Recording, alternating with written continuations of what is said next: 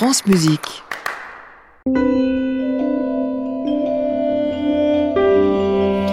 Bonsoir à tous, bonsoir Rodolphe. Bonsoir Émilie. Nous sommes ensemble jusqu'à 22h pour l'actualité du disque. Et nous allons découvrir ce soir plein de compositeurs avec des noms et des prénoms très difficiles à dire. donc on va s'entraîner et c'est parti tout de suite. Alors on commence par une très belle pièce de Jasmine Burns.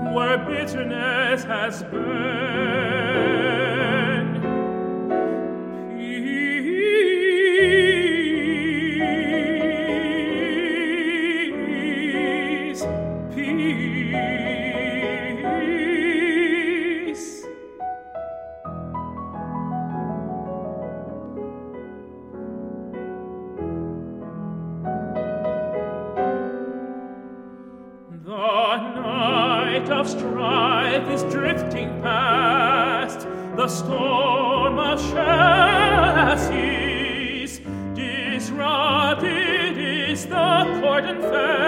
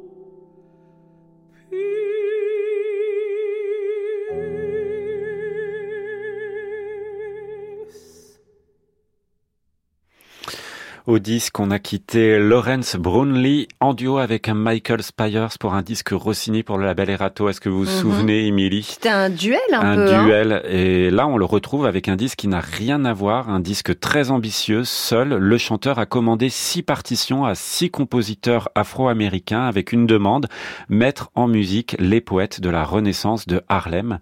La Renaissance de Harlem, c'est un mouvement du renouveau de la culture afro-américaine de l'entre-deux-guerres. Évidemment, son berceau se trouve dans le quartier de Harlem à New York. C'est un disque engagé. On vient d'entendre une œuvre de Jasmine Burns dont Emily ira voir le site internet, site tout violet avec plein d'orchidées. Il va beaucoup vous ah, plaire, oui, certainement.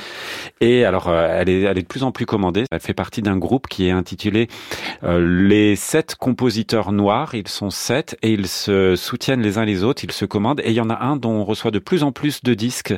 C'est Okpebolo. Je ne sais pas si vous vous souvenez mm. de Sean Okpebolo. C'est un grand compositeur. Il est également chef d'orchestre. On avait reçu un disque de sa musique en début de saison. Et ici, on est très content de réentendre sa musique avec une romance, une romance qui dure presque dix minutes. C'est assez étonnant comme, euh, comme musique, une pièce pour euh, voix et piano. Et c'est évidemment Lawrence Brunley qui défend cette musique avec beaucoup de talent. C'est notre disque du jour.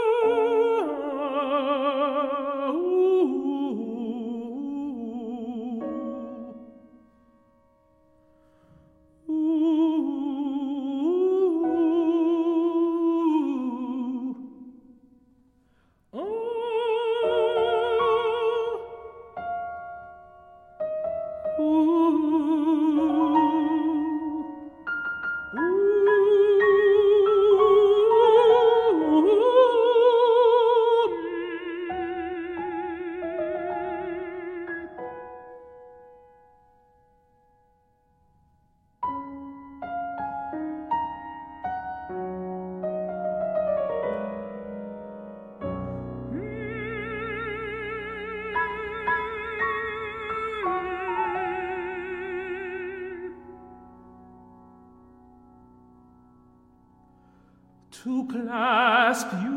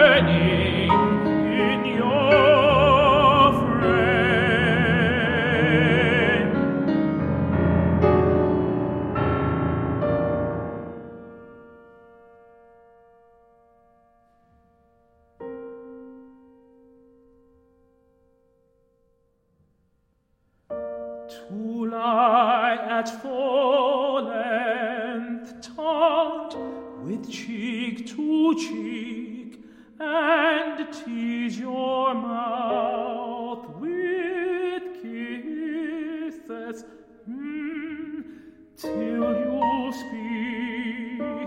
Love words mad words dream words sweet sweet oh sweet.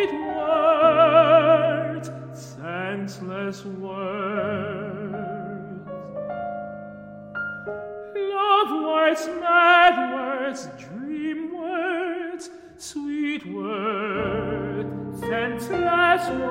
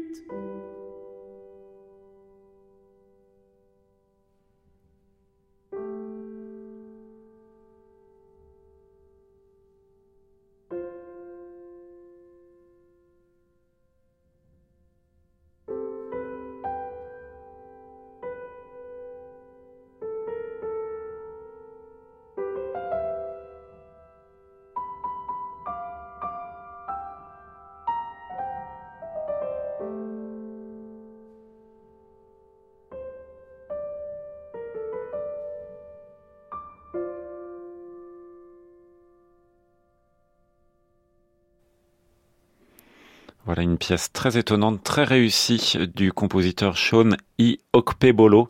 C'est une romance. C'est Lawrence Brownlee qui enregistre ce disque qui s'appelle Rising. Il est ici avec Kevin Miller au piano. Disque très intéressant. Hein. Ce sont que Mm. des découvertes Ça a l'air pour, de- euh, pour ma part. Très belle pièce. Et ça s'écoute avec beaucoup de plaisir. Je pense qu'on en passera aussi dans notre euh, en piste quotidien parce qu'il faut parler et faire découvrir ce disque. En plus, c'est pour un- ça fait plaisir à un grand label Erato qui se lance dans ce genre de projet. En piste contemporain, Émilie Munera et Rodolphe Bono-Boulmier, France Musique. C'était donc le disque de la semaine Oui, et on ne va pas quitter les États-Unis. non. On y reste avec un compositeur que vous connaissez sûrement pour ses nombreuses musiques de films, notamment celle de Tim Burton, peut-être pour ses génériques de séries télé comme Desperate Housewives, mais connaissez-vous la musique de concert de Danny Elfman? Non. Eh bien voilà, ce soir vous allez la découvrir Oui. avec son concerto pour violon. En 2017, il présentait cette œuvre en première mondiale et il glissait euh, par la même occasion. Avec cette pièce, je n'ai pas voulu prouver quelque chose à qui que ce soit, j'ai plutôt voulu me lancer à un défi parce que souvent les compositeurs de musique de film m'ont dit que ils ont besoin aussi de montrer qu'ils peuvent écrire pour le concert. Ce n'est pas le cas de Danny Elfman qui a tout simplement décidé euh, de d'écrire une œuvre de concert par an. Le concerto pour violon a été écrit à l'intention de la violoniste américaine Sandy Cameron qui l'a créé, puis elle l'a enregistré une première fois, puis une seconde, puisque c'est elle qu'on retrouve à nouveau au violon de ce nouvel enregistrement, dirigé par la chef américaine Joan Faletta. Vous voyez avec son Je brushing vois très très bien. impeccable. Alors qu'allons-nous Même entendre quand elle dirige. Ah, je pense. Franchement, je pense. Daniel Elfman avoue que Prokofiev et Shostakovich ont été ses sources d'inspiration.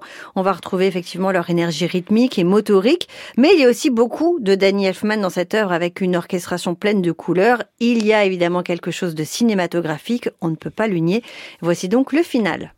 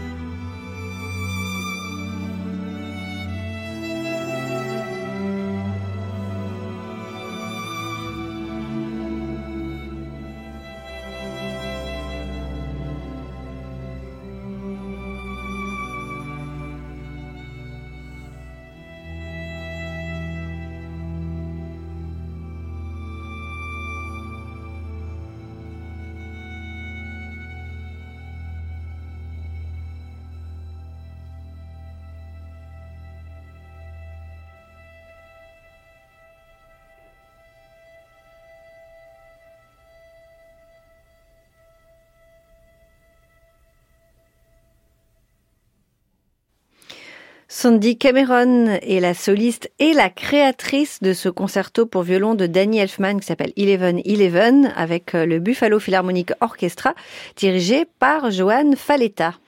Est-ce que vous êtes prête à pleurer en ce dimanche soir? Ah, écoutez, je, je sais pas, le dimanche, c'est pas le beau soir pour pleurer. En écoutant une passion selon Saint Jean. Ok pas de Jean-Sébastien Bach, mais de Damjan Mochnik. Alors je vous disais qu'il fallait qu'on s'entraîne à prononcer quelques prénoms ici et quelques noms. Il est slovène. Ses parents étaient choristes et lui-même dirige le chœur de sa petite ville natale depuis plus de 30 ans. Il est chef d'orchestre et il a travaillé avec le grand Eric Eriksson, un nom qu'on voit évidemment très souvent dès que l'on parle de chœur et notamment dans les pays du Nord. Ses œuvres sont chantées dans le monde entier et en 1995, il a remporté un concours de chant pour une de ses pièces pour la première visite du pape Jean-Paul II qu'il a rencontré. Alors il y a une grande dimension spirituelle, religieuse, vous direz, ou comme vous voulez, euh, dans sa musique. En tout cas, il y a quelque chose qui touche au sacré, et notamment musique chorale. Et on n'est pas étonné ici de l'entendre dans une Passion selon Saint Jean. C'est enregistré ici par l'Orchestre de la radio de Munich sous la direction d'Ivan Repuchik, et on va en écouter un large extrait.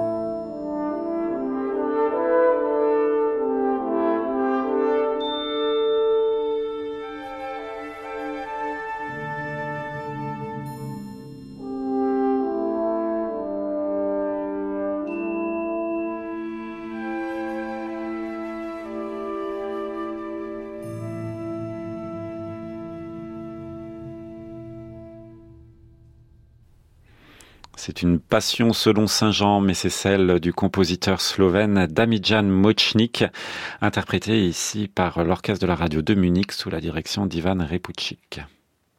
En piste contemporain, Émilie Munera et Rodolphe Bono-Boulmier, France Musique. Alors dans En piste, euh, en contemporain, on écoute souvent des compositeurs qui nous sont contemporains. Et qui sont vivants et donc. Qui sont vivants donc.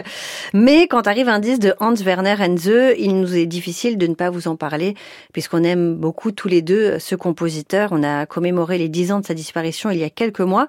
Et pour lui rendre hommage, le violoncelliste Isang Ender a enregistré un disque entièrement consacré à sa musique et il regrette aujourd'hui que ses pièces soient encore trop peu jouées. Il explique ainsi ses œuvres sont quasi injouables, dit-il, car Enze compose musicalement et pas instrumentalement, c'est-à-dire pas en fonction des qualités de l'instrument. C'est donc un répertoire exigeant, difficile pour l'interprète, qui est cependant récompensé à chaque note jouée. Le disque s'intitule Ode à Enze, et justement il y a deux odes écrites par le compositeur, Ode au vent d'ouest et Ode funèbre à Martina Guedes. Autre pièce croisée dans le programme, une découverte pour moi, une introduction thème et variation pour violoncelle, harpe et cordes. Alors c'est surtout le violoncelle qui est mis en avant. On entend bien la harpe au début, mais après elle va se mêler au tapis de cordes. Et c'est vraiment une pièce qui est éthérée, lyrique, très délicate, qui m'a beaucoup plu. Et pour le violoncelliste euh, Isang Enders, Enze ferait référence à une enfance qu'il n'a jamais eue, une enfance riche en émotions et en couleurs.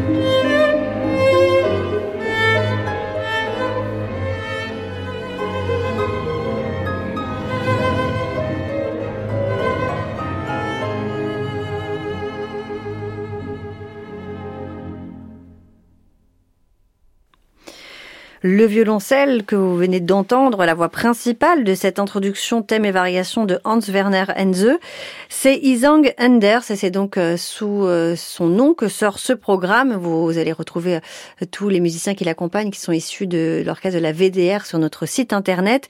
Et en pleine guerre en Ukraine, enregistrer la musique de Henze qui était un pacifiste convaincu fait presque figure de manifeste. C'est ce que nous dit Isang Anders pour ce disque qui s'appelle Odd. Je vous remercie, Émilie ah ben, J'espère qu'elle vous a plu cette pièce autant qu'à moi. Beaucoup, et c'est l'heure du journal de la création. Bonsoir Laurent Villarem. Bonsoir. Bonsoir Émilie, bonsoir Rodolphe. Ce dimanche et la semaine prochaine, je vous propose un petit kit des festivals de l'été. Bonne idée. Parfait. Cette semaine, j'ai choisi des festivals très originaux, notamment un festival qui se déroule chez un compositeur.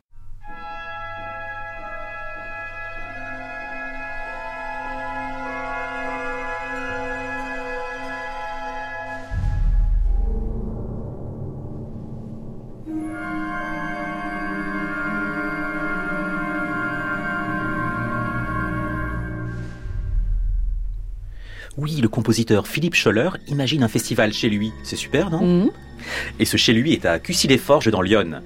Deux soirées-concerts, le 1er et le 2 juillet, avec de la musique, Scarlatti, Debussy, Chalino de la peinture, de la gastronomie car on sait que Philippe Scholler est un épicurien. Mais on laisse le compositeur nous expliquer la première édition de son festival qui s'appelle Le Banquet. Oui, bonsoir Laurent, bonsoir auditeurs de France Musique. Euh, je suis très heureux de vous annoncer le premier millésime d'un petit festival qui s'appelle, qu'on a intitulé Le Banquet, Jardin Musical, qui aura lieu à Cussy-les-Forges. C'est à deux heures de Paris en voiture, à peine une heure de train, une heure et demie de train. Et donc c'est le samedi 1er juillet 2023 à 19h cette année donc et le dimanche 2 juillet à 16h festin suivant le concert concert festival. Et nous allons aussi exposer de la peinture, de la photographie. Et tout cela se passe donc à Cussy-les-Forges rencontre musique, peinture, gastronomie Musique de chambre sur trois siècles, de 1723 à 2023. Nous vous attendons vite et nombreux. J'avoue, ça m'a intrigué. D'habitude, il y a des petits oiseaux derrière. oui, c'est Cussy les forges. Alors d'habitude, les compositeurs sont plutôt secrets. Alors j'ai posé la question à Philippe Scholler pourquoi il avait eu envie d'accueillir des gens chez lui? Oui, en fait, euh, pourquoi organiser cet événement? C'est c'est pas tant le fait de vouloir avoir envie que les gens le public, les anonymes, les gens que l'on connaît pas encore viennent chez nous, c'est plutôt aller vers quelconque visage qui puisse venir écouter dans un autre cadre qu'un cadre urbain de la très belle musique dans une acoustique splendide dans cette grange à Cussy. C'est, c'est pour faire partager, pour offrir une expérience sensorielle d'une extrême euh, subtilité, d'une extrême euh, d'un bien-être euh, important. Donc l'idée d'accueillir, de se montrer peut-être, euh, c'est pas tellement se montrer, on sait plutôt faire entendre, partager et euh, rencontrer, rencontrer des nouveaux visages, des, des nouvelles générations, de renouveler tout ce qui peut y avoir de, de vivant dans la création musicale qui, comme on le verra, n'a pas d'âge. Peut-être quelques sonates de Scarlatti est plus contemporaine que la musique euh, d'aujourd'hui. Musique, peinture et gastronomie pour la première édition du festival Le Banquet les 1er et 2 juillet à Cussy-les-Forges dans Lyon. Je vous parle maintenant d'un festival qui se déroule à Strasbourg. Alors il ne se passe pas chez un compositeur, mais il a une dimension toute personnelle car ce sont des élèves d'un même et unique compositeur, Daniel D'Adamo. Le festival s'appelle Mosaïque Sonore. Il se tient les 30 juin et le 1er juillet à la Pocop, c'est rue du Jura à Strasbourg. Et oui. Vous connaissez tout, vous hein Non, c'était sur le flyer. Ah, d'accord. Et il réunit trois ensembles, Anatsu Miroir, l'ensemble Linéa et l'ensemble L'Imaginaire, et trois compositeurs, Mathias Rosales, Nicolas Medero La Rosa et Sergio Rodrigo. Mais on laisse Daniel D'Adamo nous dire pourquoi il croit en ces trois compositeurs. Ils ont tous les trois le talent de la curiosité qui est essentiel euh, pour tout compositeur, mais surtout pour un compositeur qui envisage d'entamer un projet de recherche en création, c'est-à-dire une recherche qui euh, est en lien euh, strict et direct avec son propre travail. Par coïncidence, il s'agit de trois Sud-Américains, Sergio Rodrigo qui est brésilien, Nicolas Medero La Rosa qui est argentin et Mathias Rosales qui est chilien.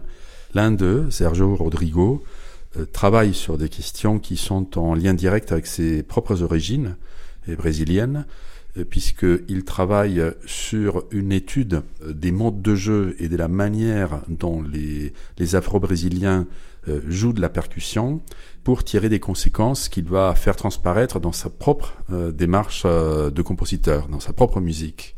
Mathias Rosales est parti, lui, d'une étude du, du, travail de Yannis Xenakis, des compositeurs grecs, et euh, pour le prolonger dans son propre travail à travers l'utilisation de, certains algorithmes dans ses propres processus de, composition.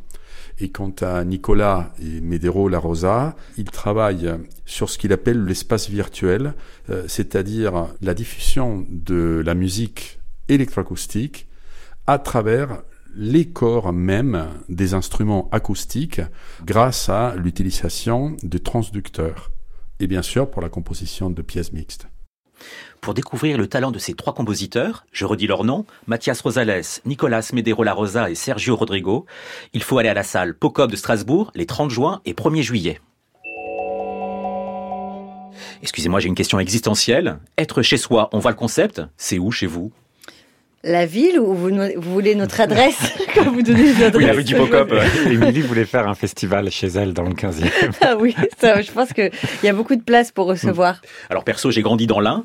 Alors s'il fallait parler d'un festival pas loin de chez moi, ce serait peut-être le festival Superspective qui se déroule jusqu'au 2 juillet à la Maison de Lorette à Lyon. Cet excellent festival, emmené par François Mardi-Rossian et Camille Renard, offre une large place à la musique minimaliste américaine. D'ailleurs, tout de suite après le journal, le carrefour de la création est consacré à Christopher Serron. Et ça m'a surpris, il n'est pas encore été joué dans le festival. J'espère que ça va pas tarder. Bon. La clôture du festival se fait le 2 juillet avec la musique de Steve Reich, mais le 30 juin, il y a un événement à la basilique de Fourvière. Vous savez, l'église qui domine tout Lyon, c'est Charlemagne, Palestine. Et c'est le pape de la musique minimaliste qui interprète lui-même une pièce pour orgue. Cela promet d'être bigrement hypnotique.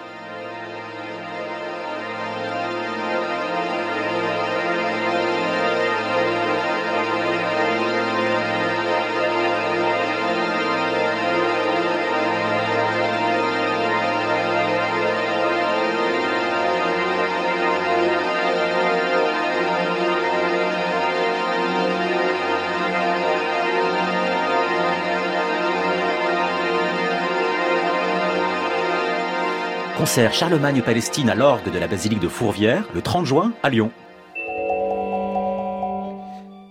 Émilie Rodolphe, connaissez-vous Rita Stroll Oui. Oui. Ah, Ah, bah c'est une. Très belle sonate pour Oui, violoncelle. c'est une de nos préférées dans les compositrices. Alors. Marguerite Canal Également, Oui. sonate pour violon. Mm. Eh ben, c'est moi qui, qui- c'est moi qui. Alors est-ce que vous connaissez Claire Mélanie Sinubert? Oui, on l'a oui. reçue, évidemment, dans C'est notre la- c'est la seule vivante. création. Absolument, oui.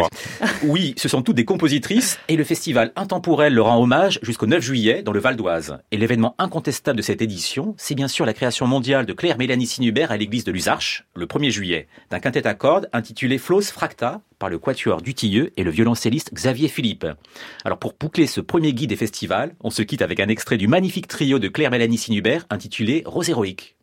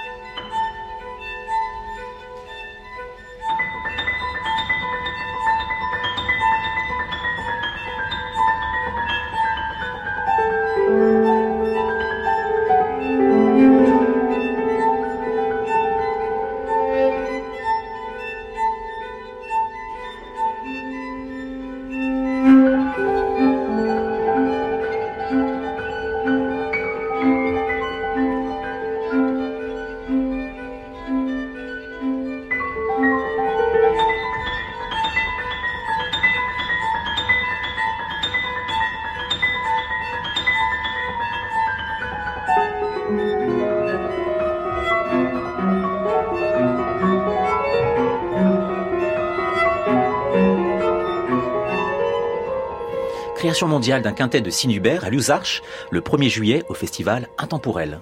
Merci Laurent Villarem. À la semaine prochaine. Et merci à Céline Parfenoff qui réalise cette émission avec euh, ce soir Victorien Hodge, Aurore Denezo Bensala et Lisa Crépy. À réécouter sur francemusique.fr.